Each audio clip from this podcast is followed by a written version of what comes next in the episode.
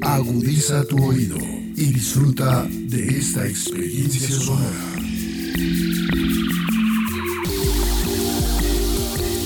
Este es un podcast Radio Unal.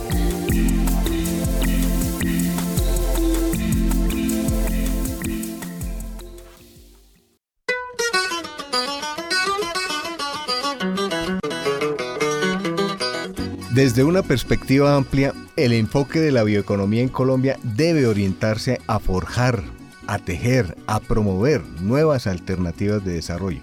¿Para qué? Para ampliar y transformar su economía de acuerdo con las necesidades y vocaciones de las regiones. En cada una de las regiones, las bases para estos nuevos desarrollos en bioeconomía están ligadas al talento humano en primera instancia, pero también a las capacidades para aprovechar la biodiversidad regional y local de manera sostenible. Entre los sectores que conforman las capacidades de las regiones y el país en bioeconomía están la agroindustria, el sector pecuario, la energía limpia, el turismo ecológico, las industrias creativas, la economía circular, los biocombustibles y los ecosistemas regionales de ciencia, tecnología e innovación.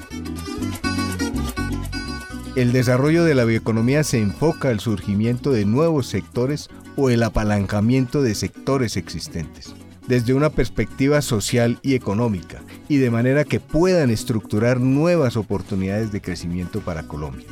La bioeconomía como sistema productivo y socioeconómico cuenta con diferentes pilares. Uno de estos está sustentado en la ciencia, la tecnología y en general la gestión de conocimiento, y están orientados a los recursos biológicos para el suministro sostenible de bienes y servicios con cobertura a todos los sectores económicos que utilizan biomasa. La bioeconomía también genera nuevos modelos de desarrollo socioeconómico y productivo que contribuyan a reducir la dependencia de los combustibles fósiles y promuevan la producción mediante el uso del conocimiento sobre los recursos, procesos y principios biológicos, con alcance a todos los sectores de la economía.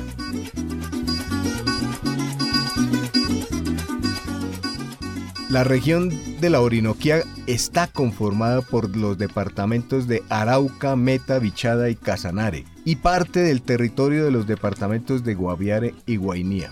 Es una región que representa el 30% del territorio nacional. La Orinoquía es, sin lugar a dudas, una de las regiones más promisorias para la economía y el desarrollo de Colombia.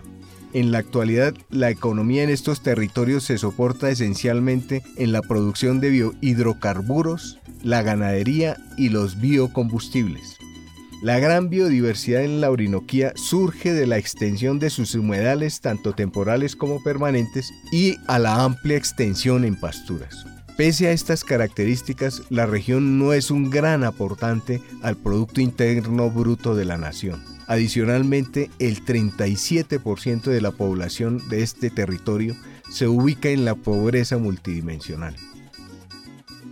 Por sus características, la Orinoquía se proyecta como una de las regiones que podría constituirse en una fuente de alimentos sostenible para el país y para el mundo.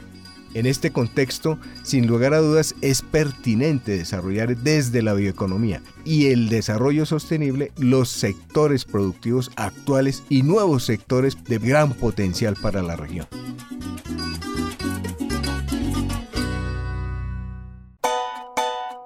Como ya mencionamos, el desarrollo de la bioeconomía se sustenta en el talento humano y en la gestión del conocimiento, la ciencia, la tecnología y la innovación. En este marco, la Universidad Nacional de Colombia, con su sede Orinoquía, hace presencia en este territorio y aporta a la ampliación de las capacidades con que cuenta la región. Está ubicada en el departamento de Arauca y forma talento humano y gestiona conocimiento pertinente e incidente socialmente. Es esta sede la invitada a este capítulo cuarto de la serie de podcast Colombia, Bioeconomía y Territorios. Este cuarto capítulo lo hemos titulado Bioeconomía para la competitividad agropecuaria. Soy Gustavo Buitrago, ingeniero químico, profesor de la Universidad Nacional de Colombia y tengo el placer de compartir con ustedes esta serie de podcast Colombia, bioeconomía y territorios. También nos acompañan Ivonne García, profesora adjunta e investigadora del Instituto de Biotecnología. Y Mauricio Bernal, profesor adjunto del Instituto de Biotecnología de la Universidad Nacional de Colombia, IBUN, que cumple 35 años de fundado y esta serie de podcasts forma parte de las actividades que se realizan en esta conmemoración.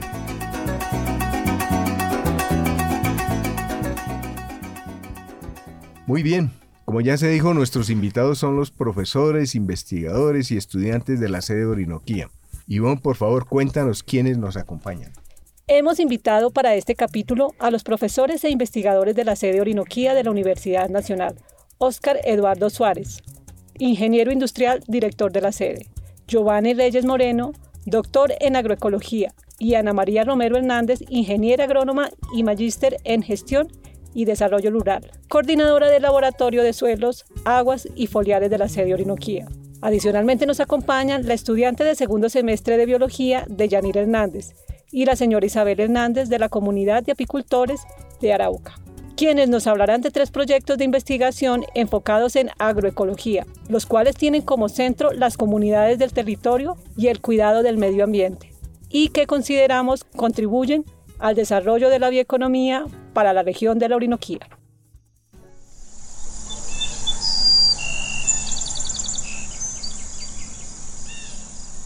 Muchas gracias, profesor Oscar, por su presencia en este podcast.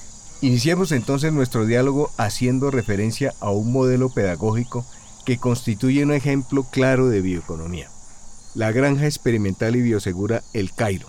Es un escenario para el desarrollo sostenible para la investigación y la transferencia del quehacer académico a sectores agropecuarios y agroindustriales. Profesor Oscar, por favor cuéntenos cuál es el origen del proyecto La Granja Experimental y Biosegura El Cairo. Comienza básicamente en el año 2008 en la vicerrectoría, en la dirección del profesor Colmenares, eh, me invitan a, la sede pues, a hablar un poco de las estrategias de semilleros de investigación. Y en esa visita, además de motivar la conformación de un semillero de investigación intercedes, en, en ese momento entonces vengo a conocer la sede, vengo a conocer el territorio y me llevan a la granja. En la granja, pues hay un ingeniero agrónomo dedicado a la administración de los procesos que tiene la granja. En ese momento había ganadería, habían equinos, habían, habían gallinas y una serie de cultivos, pero no había como un esquema, había más una identidad con el llano porque tenía todo el tema de vaquera y del encerrado del ganado. Entonces, en ese año el propósito es hablar de semillas de investigación, motivar a los chicos que están y al, personal administrativo para que conformen un semillero con la sede de Manizales y ese semillero se focalizan se focaliza la idea de formar, tres semilleros, que son yuca, plátano y cacao. Sin embargo, en esos diálogos con la granja, el tema de agroecología, y ya después esto tenemos la oportunidad de ir a hacer unos estudios sobre innovaciones en, desarrollo agrícola y, y, recursos hídricos a Israel. Y una vez que regreso a Israel, entonces viene la oportunidad de estar en la granja eh, que tiene la sede Bogotá en, Mosquera. Y a partir de allí, eh, Marengo eh, genera una experiencia que motiva el traslado para la de Inoquía. Ya trasladado acá, entonces nos sentamos con la gente de la granja y comenzamos a retomar el modelo, fortaleciendo con proyectos de investigación que tienen la tendencia a hacer inversiones en la granja para irla fortaleciendo tecnológicamente y con pasantías y prácticas como trabajo de grado y de hecho con intercambios de conocimientos. Vamos conociendo el territorio, miramos qué es lo que la gente hace en el territorio, tratamos de implementar un poco de lo que la gente hace en el territorio después del aprendizaje con ellos en la granja y poco a poco la granja se va fortaleciendo hasta un punto en donde la granja se convierte en un modelo en donde, en donde allí se reutiliza todo, en donde allí se le saca el mayor provecho eh, a los recursos disponibles y, en donde se producen los, los insumos para todo el tema de producción de alimento para las gallinas, los peces. De hecho, el ganado incluso comienza a convertirse en un dolor de cabeza porque controlarlo, al igual que los equinos, eh, no es fácil y, y entonces en algún momento se hace la evaluación, uno eh, se determina que el ganado no es un proyecto que se esté para el beneficio de la transferencia de conocimiento en la comunidad, pero que sí está generando un sobrecosto para la sede, entonces el ganado se vende, se dejan los caballos, después se quedan los caballos, se convierten en un proveedor de insumos para la producción de orgánicos sólidos y líquidos muy interesante por sus excretas, Entonces se comienza a aprovechar todo, a conectar la, dinámica de lo animal con lo, con lo vegetal y los procesos productivos de la granja, digamos, asociados a la experiencia ahí a los campesinos adentro en el territorio. Y hay un momento en donde llegamos a tener lo que hoy día se llama la granja experimental El Cairo. Hoy día la granja tiene proyecto piscícola, proyecto avícola, componedoras y tiene una unidad porcina. Pero hay una parte interesante que la granja genera, que es la de sembrar cultivos en todo tipo de territorio y muchos modelos de bioeconomía que permiten de una u otra manera generar productos biodegradables, digamos, y técnicamente eso se llama ingeniería de ciclo de vida de producto, es una metodología que, que hoy día se llama ecodiseño, pero lo que permite es que todo lo que se haga a partir de estos procesos que son naturales, nosotros le, le, apoyemos a las comunidades a generar más ingresos. La universidad les dice, van a aprender, pero con un compromiso el 60% de los ingresos adicionales que reciban, es decir, por cada peso 60 centavos, lo van a dedicar a la educación de sus hijos. Nos lo prometen. La gente se compromete. En temas de economía, mucho, pero muchísimo, muchísimo por mostrar. Y, y sobre todo al final, decirles que no es solamente la granja, que la, la Universidad Nacional de Colombia tiene en esta región 50 hectáreas de terreno y de las 50 solamente 10 están dedicadas a procesos administrativos y, y, productivos en la granja, administrativos, académicos y productivos, y que las otras 40 son, son zonas de reserva natural. Con esto lo que les quiero decir es que la bioeconomía permite que uno como humano se conecte con los procesos naturales para generar procesos propios, pero siempre en armonía y en respeto con, con el ambiente. Y eso es lo que aprendimos a hacer en esta sede Profesora Ana María, ¿qué otros aspectos podemos resaltar de esta iniciativa de granja? La Granja del Cairo se concibe como un lugar de experimentación. Es un espacio donde los estudiantes realizan principalmente sus pasantías, sus trabajos de grado, fortaleciendo los sistemas productivos que hay en la granja. Así pues se vienen fortaleciendo cada uno de los sistemas eh, agrícolas, la producción de los cultivos, la producción de los abonos y su complementariedad con la producción pecuaria, como la producción de peces, la producción de gallinas y ahora recientemente la producción de cerdos y de pollo de engorde.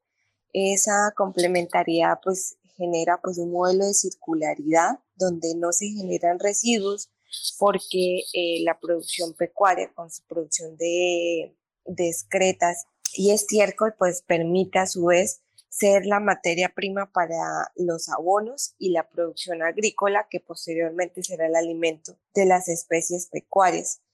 Esto pues ha permitido que, se, que, que pues, sea un espacio también de que las personas de, del departamento y de otros lugares del país vengan a conocerlo porque pues no es, estos modelos de granjas son muy recientes en la región de la Orinoquía, la granja además pues ha venido implementando algunas medidas de bioseguridad, complementando pues a, que pueda ser también un escenario eh, de aprendizaje para los productores en, en el marco de la reglamentación, inocuidad y manejo de los sistemas productivos en cumplimiento con las normas sanitarias vigentes.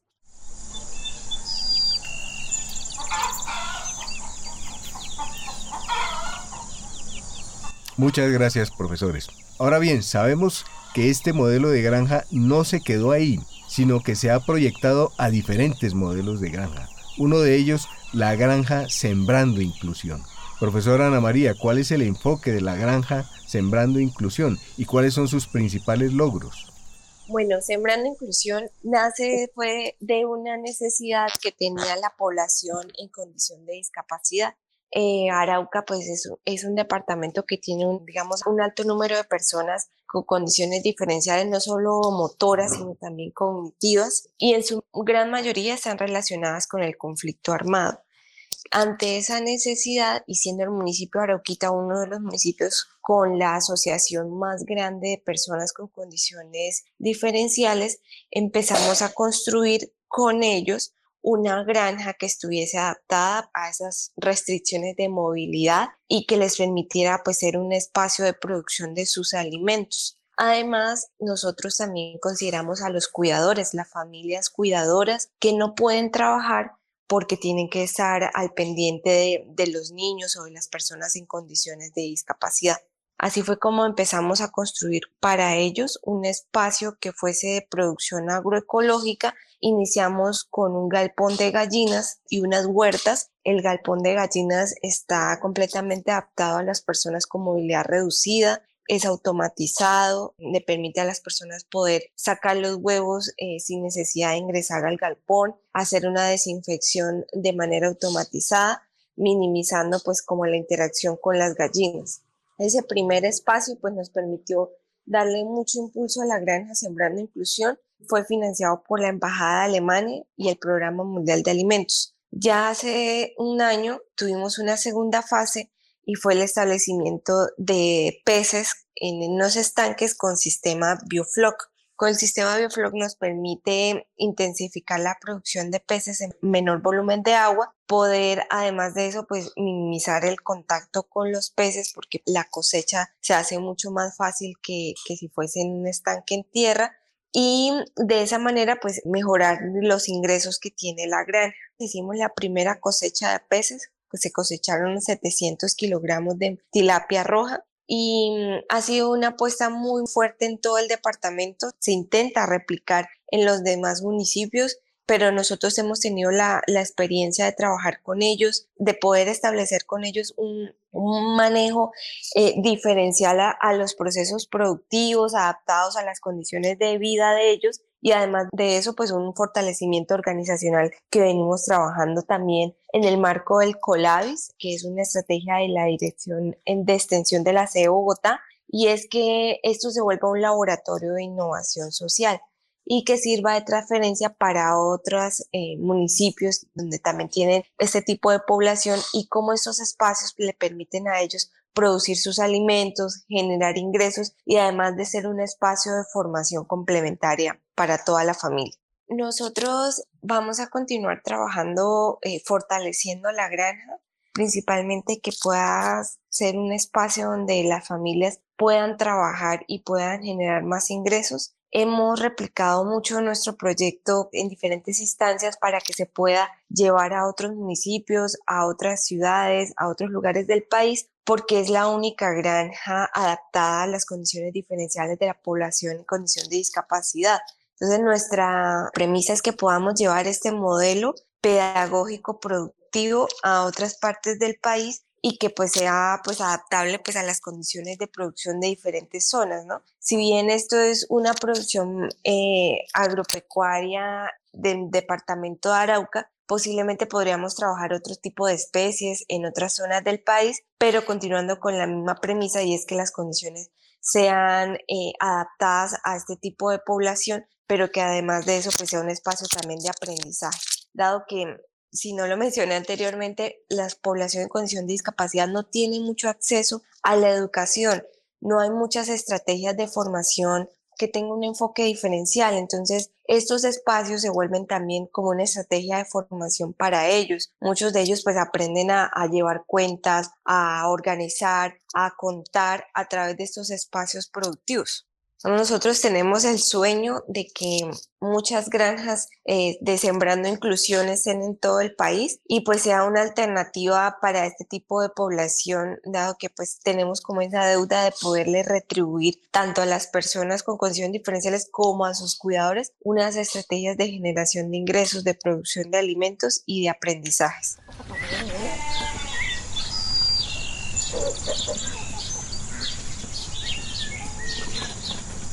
Muchas gracias, profesora Ana María. Otro de los proyectos de amplio reconocimiento en la región y en el país que desarrollan la sede Orinoquía es el apiario. Su enfoque es primordialmente sostenible. No solo se generan un amplio número de productos derivados de la apicultura, sino que también presta servicios ecosistémicos como la polinización en ambientes naturales y en regiones cultivadas. Profesora Ana María, por favor, amplíenos el enfoque y alcances que está teniendo el desarrollo de la apicultura en la sede Orinoquía.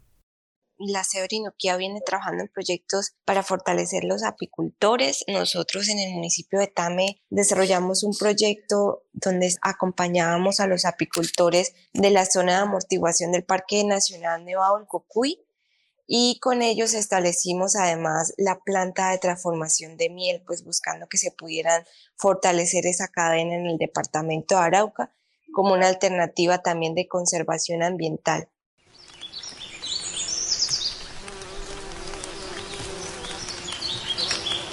También tenemos invitadas a doña Isabel, productora y apicultora de la región, y a Deyanira, estudiante de biología de la Universidad Nacional. Doña Isabel, por favor, amplíenos la importancia de la apicultura en la región y sus experiencias en este sector de la bioeconomía. Eh, a ver, la experiencia con la apicultura eh, es una experiencia muy bonita. Yo llevo ya unos 20 años trabajando con apicultura. Mi hija de Yanira eh, empezó más o menos a los cuatro años y empezamos a llevarla a las abejas. Entonces ella toda su, su vida ha sido apicultora. Y pues nace la idea, o ya ella va, llega a la Universidad Nacional la Orinoquía a estudiar. Entonces, eh, vemos pues que allí hay unas abejas y, se ve la necesidad de, empezar a organizarlas. Y pues bueno, se organizan, en el momento solo habían seis colmenas, en este momento ya es un apiario con 17, 18 colmenas, eh, con una muy buena producción de miel. El servicio de la polinización es muy bueno, queremos nosotros como con el trabajo de la apicultura, es que no sea solamente la universidad, sino repliquemos eso en todo el, el territorio, ¿no? y que muchas familias se beneficien también de, de estos procesos de apicultura, porque la apicultura no solamente nosotros sacamos la miel, sino que también se puede sacar el, el también se puede sacar la apitoxina, también se puede sacar la jalea real. Entonces son, son varios procesos o varios productos que se sacan, también la cera. La cera, por ejemplo, nosotros la reutilizamos nuevamente, o sea, se saca la cera, y, pero con ella misma la procesamos y hacemos las láminas para ellas mismas. Entonces, el mundo de la apicultura es un mundo muy bonito y esto que solo hemos trabajado apis, la idea es que allí en la Orinoquía no solo trabajemos apis, sino también trabajemos lo que es la meliponicultura, que también son abejitas pues, que no nos van a picar, que es un, es un mejor manejo y también pues dan una, una buena producción y pues las, las calidades de miel de estas pues son bastante altas. Entonces también pues es una muy buena comercialización. En la parte de apiterapia, se llama apiterapia, ya científicamente se ha, se ha comprobado de que los productos de las abejas sirven para muchas enfermedades, para muchas. Hace un mes estuvimos con Deyanira en Congreso número 20 eh, Nacional Colombia de Apicultura y ahí nos mostraban cómo, por ejemplo, el propóleo ya puede contrarrestar o puede atacar las células cancerígenas. Entonces ya se pueden hacer esos tratamientos para esas enfermedades que, que no tienen cura pero resulta que, si hacemos unos buenos tratamientos con los productos de la colmena, pues se pueden contrarrestar todas estas enfermedades. Y son muchos. Es mucha la, la, variedad que nosotros podemos sacar de productos de las colmenas para las enfermedades. Y no solamente para atacarlas, sino, sino para prevenirlas, ¿no? O sea, es, es empezar nosotros a, consumir los productos de la, de la colmena para empezar a, pues a que, a que esas enfermedades no se nos desarrollen o nunca lleguen. ¿sí? Y la miel sobre todo la, la utilizan sí como alimento, pero la utilizan más, más como medicina. O sea, casi siempre la gente compra la miel es porque necesito para la tos, para la gripe, necesito para tal cosa. Eh, bueno, por ejemplo, el polen, los productos de la colmena son muy buenos. Lo bueno es que en ellos, por ejemplo, nosotros no les estamos eh, agregando químicos o bueno, sino que los productos de la colmena son netamente naturales. Entonces, igual no, no le va a hacer daño a las personas si, si lo consumen, al no ser que de pronto sean alérgicas o cualquier cosa así, pero son productos que, que se garantizan netamente naturales. Deyanira, ¿qué más podemos decir de la importancia de la apicultura en esta y en muchas regiones del país? Pues mmm, primero el gran servicio ecosistémico que prestan las abejas como tal en general cualquier tipo de abeja, ya sea nativa o apis, la que manejamos para ya comercio con miel, eh, es la polinización. La polinización en, en, esos grandes cultivos. Hay muchas investigaciones acerca de, de, este servicio de la polinización y está ya comprobado de que la, la polinización con apis eh, ayuda mucho a los cultivos y genera mayores ingresos. Primero, al medio ambiente le ayudamos con los apiarios a la polinización y cada persona es como un gran ingreso y una buena inversión.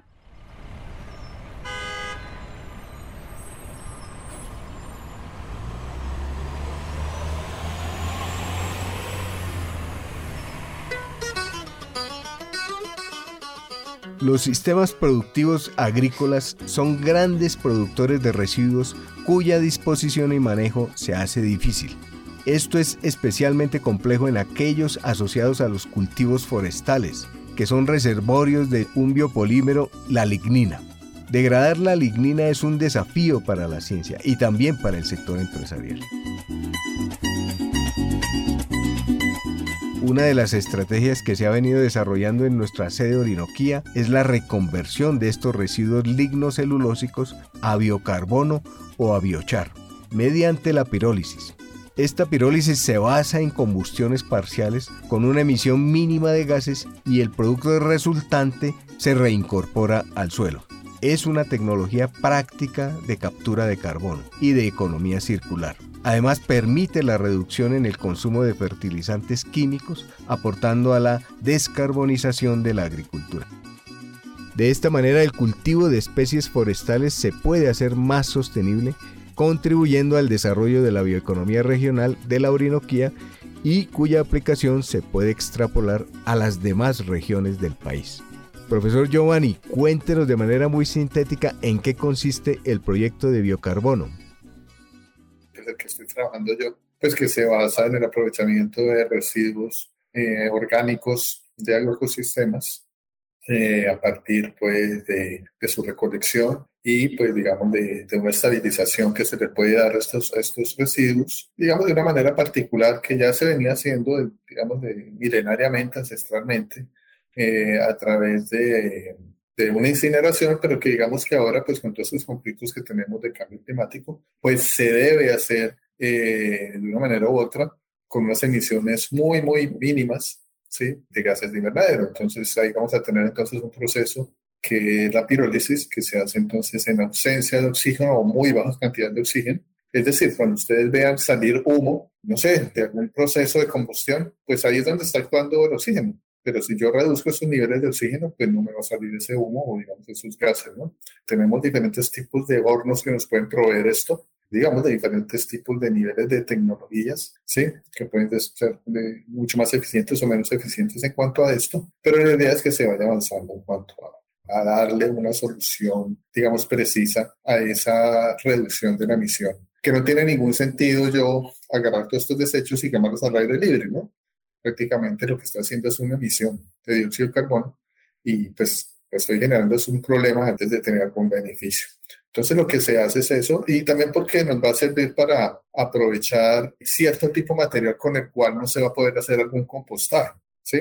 No sé pues, si ustedes han visto los procesos de compostaje que digamos son muy básicos, ¿no? De ahí digamos que nace esta idea de poder buscar otras alternativas al compostaje para transformar estos residuos. Vamos a tener entonces unos materiales, como les venía diciendo, que no son aptos para hacer este compostaje porque están hechos de unos biopolímeros que son muy duros, ¿sí? Estos biopolímeros pues son eh, la lignina, eh, puntualmente. La lignina es lo que ustedes ven en, en, los tallos de los árboles. Es pura lignina, la madera, ¿sí? Si ustedes van a dejar un trozo de madera en un potrero, pueden volver a los dos o tres años y está intacto. Si yo hago eso con una cáscara de banano, puedo volver a los dos meses y ya está totalmente descompuesta. ¿Eso lo determina qué? Pues el tipo de biopolímero que tiene. Esa cáscara de banano va a tener mucha más cantidad de micelulosa y de celulosa, mientras que en la madera va a tener más lignina, que son unos grupos eh, aromáticos, ¿sí? carbonados, bencénicos, eh, muy fuertes, que no son tan fáciles de descomponer, son muy duros. Entonces, si yo no lo puedo descomponer, yo no lo puedo dejar al aire libre y por la misma temperatura y la humedad se me descompone, ¿qué debo hacer? Pues quemarlos, ¿sí? Pero no los puedo quemar de cualquier manera. Tienen que quemarse bajo ciertas normas que eviten que se contamine y se haga el efecto contrario. Ahí es donde entra, donde entra en juego la pirólisis. Muy interesante proyecto, pero profesor Giovanni, esta tecnología de la pirólisis de residuos agrícolas, ¿cómo aporta a una mayor eficiencia y a la reducción de las emisiones de gases efecto invernadero desde la perspectiva del propio cultivo y desde la cadena de valor asociada a este? Entonces, eso viene y se, se puede entonces utilizar en el suelo y pues a través de investigaciones dentro de las que yo he hecho aquí en Colombia, pues hemos podido ver que se aumentan las propiedades del suelo, tanto las propiedades físicas, químicas como biológicas, como o igualmente esto viene, redunda la parte fisiológica de la planta donde se nos va a aumentar la producción. Y eso tiene un poco de consecuencias positivas finalmente, ¿no? También igualmente porque digamos que el biocarbón dentro del suelo también va a tener unas condiciones que debido a su superficie específica amplia, o sea, una mayor porosidad, va a poder atrapar mayores tipos de nutrientes y agua.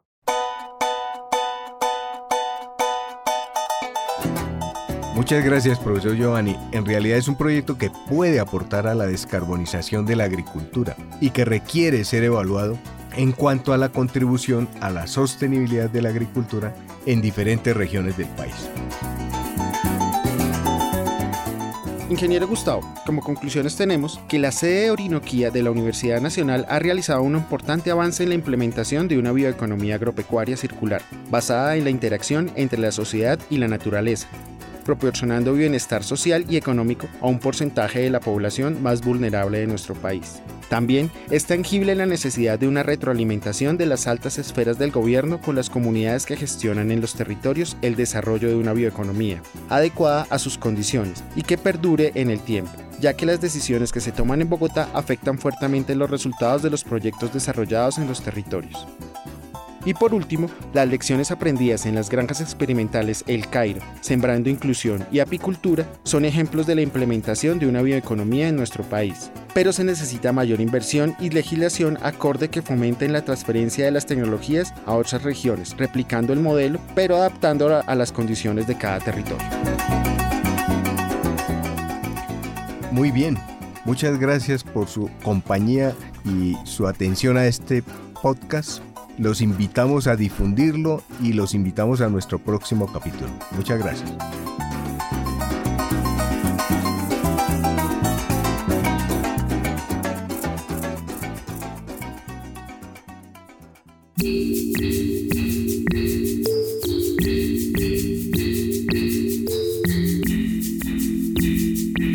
Las opiniones aquí expresadas son de entera responsabilidad de sus autores y solo comprometen a los realizadores de este podcast. No representan necesariamente el pensamiento de Radio UNAL ni la posición oficial de la universidad.